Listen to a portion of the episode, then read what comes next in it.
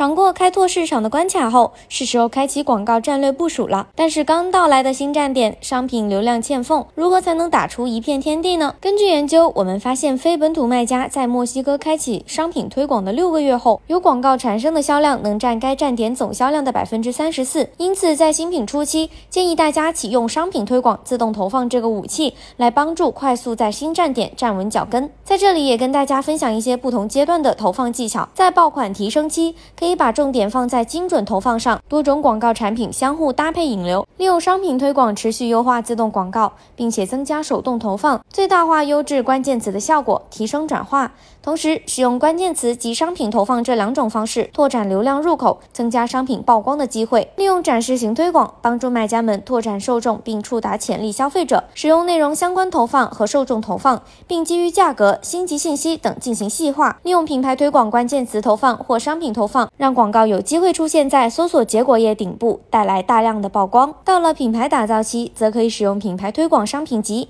品牌旗舰店焦点、视频三大广告格式，将流量引导至商品详情页或者是品牌旗舰店及其子页面，提升品牌价值。当然，作为卖家，大家都希望货如轮转。获得更多的利润。那么，如果广告布局完成后，发现 ACOS 暂时不如预期，又该如何优化呢？ACOS 不理想，当然要从广告报告中找出症结所在了。你可以通过商品推广报告找到四大维度优化的方向，展开下一步的行动。第一个维度是预算优化，可以看商品推广预算报告，保持广告预算充足，并参考报告建议预算进行设定。第二是广告位投放效果维度，可以查看商品推广广告位报告，根据不同广告位的表现，适当调整竞价幅度。第三是推广目标优化维度，卖家们可以查看商品推广的商品报告。和已购买商品报告，持续投放自动广告，开启手动广告，提高主推词的点击，获得更多的流量触达，并且对比品牌竞品点击和购买的产品差距，挖掘潜力 ASIN。